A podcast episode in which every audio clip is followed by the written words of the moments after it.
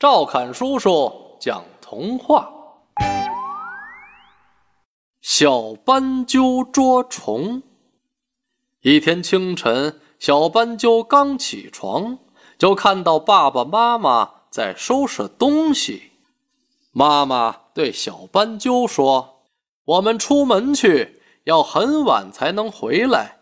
你如果遇到困难，就找喜鹊大婶帮忙。”小斑鸠不情愿地说道：“我也要一起去嘛，不然我吃什么呀？”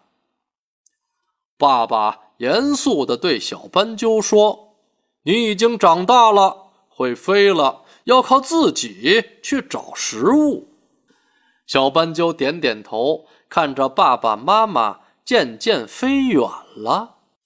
没多久，小斑鸠就饿了，摸摸。咕咕叫的肚子，小斑鸠来到喜鹊大婶家。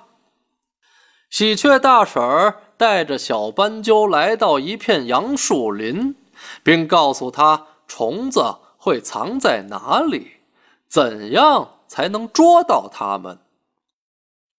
小斑鸠很聪明，很快就捉到了第一只虫子，开心地吃了起来。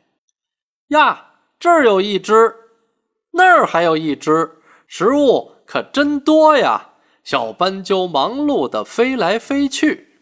小斑鸠不仅自己吃饱了，还留了一些食物给爸爸妈妈当晚餐。